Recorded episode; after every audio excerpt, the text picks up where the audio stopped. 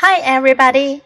今天我们要读的是海尼曼 GK 系列 Book Fifty One 第五十一本书 Play and Ride。First, listen to the book. Play and ride. Look at this little truck.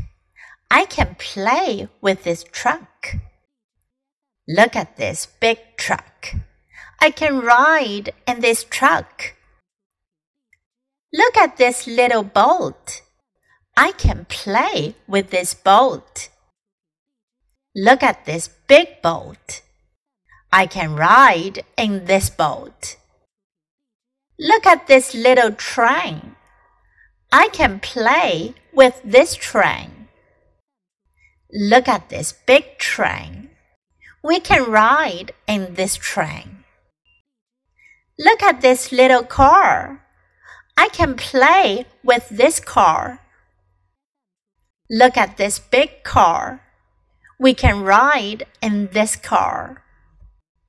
这本书讲的是一个小朋友，这个小朋友有一些玩具交通工具，他可以用来 play 玩玩耍。那生活中他也会碰到这些真正的交通工具，那么他就可以 ride 搭乘这些交通工具。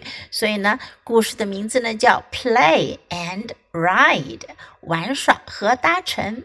我们来看看，首先用到的句型还是我们非常熟悉的 look at。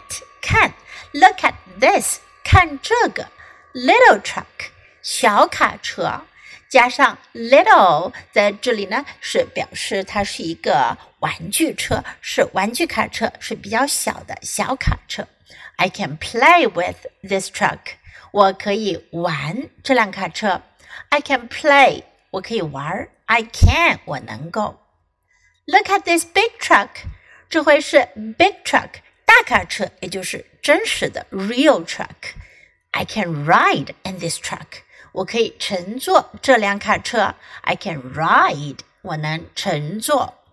Look at this little boat。Little boat，小船；little toy boat，小玩具船。I can play with this boat. Look at this big boat. Big boat，大船；big real boat，真的大船。 I can ride in this boat. 我可以乘船，我可以坐在这艘船上。Look at this little train. 看这辆小火车，little toy train，小玩具火车。I can play with this train. 我可以玩这辆火车。Look at this big train. 看这辆大火车，big train. It is a real train. 是真实的火车。 we can ride in this train. 我们可以乘坐这辆火车。We can，我们能。Look at this little car. 看这辆小汽车。I can play with this car. 我可以玩这辆小汽车。Look at this big car. 看这辆大车。This is a real car. 真实的车，真的车。We can ride in this car. 我们可以乘坐这辆车。 Okay, now let's read the book together, sentence by sentence. Please read aloud. Play and ride. Look at this little truck. I can play with this truck. Look at this big truck. I can ride in this truck. Look at this little boat.